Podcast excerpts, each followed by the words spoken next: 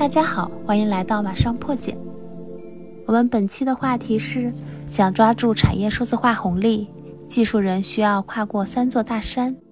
上周跟头哥做了一场直播，聊了当前大裁员背景下年轻人的出路，互联网红利期逐步消失，单用互联网二十几年积累的数字化、互联化技术。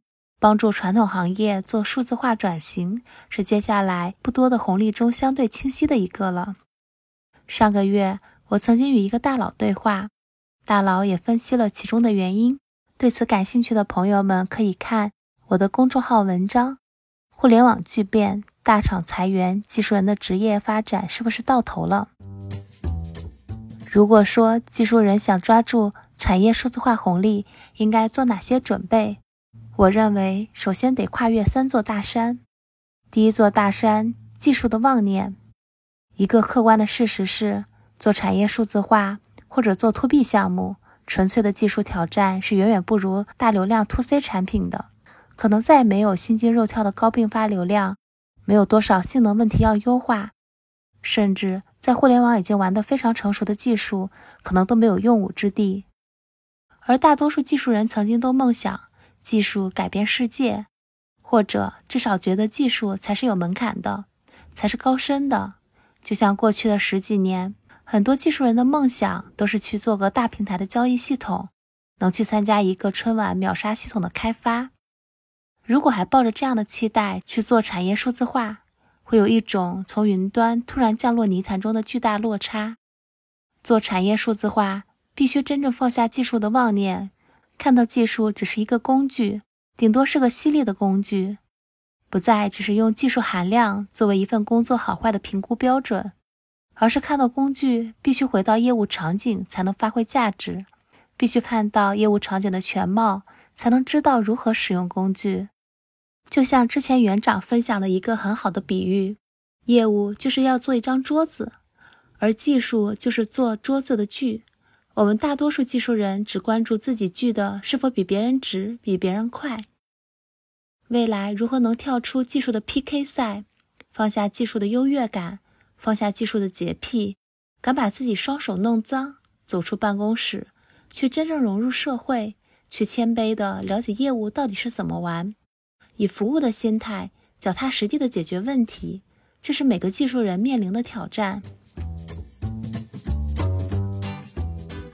第二座大山，技术人思维的茧房。我们技术人有很多优点，比如勤奋、爱学习，但也容易沉浸在技术的世界里，被技术思维的茧房束缚。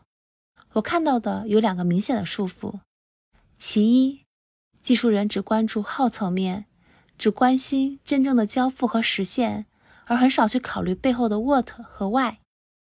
我们关注的是如何去实现这个功能。而为什么要有这个功能？客户是怎么想的？到底是在解决一个什么问题？在产业数字化中最难的不是如何去实现一个功能，而是如何出一个好的解决方案。这也是为什么之前很多大佬都分享过类似的观点。未来有技术背景的售前会很吃香的原因。估计你会说，那不是有产品吗？对，优秀的产品是在做这样的事情。但技术本身是有门槛的。如果你会技术，还懂产品，又了解业务，这样的综合能力很难让你不脱颖而出。其二，技术人太追求确定性，厌恶风险。我们写代码都是一定要想得非常清楚了，每个路径的 if else 都穷尽了，才会敢上线发布。这确实是写代码必须的要求，因为小手多抖一个字符。就可以让一个庞大的系统轰然宕机，但产业数字化很多事情都是不确定的，你很难再要求一个产品把全链路画清楚，还能证明每个需求的 ROI。大家都是边走边摸索，如果还抱着你得论证清楚我才行动，那不好意思，你真的不适合去做产业数字化。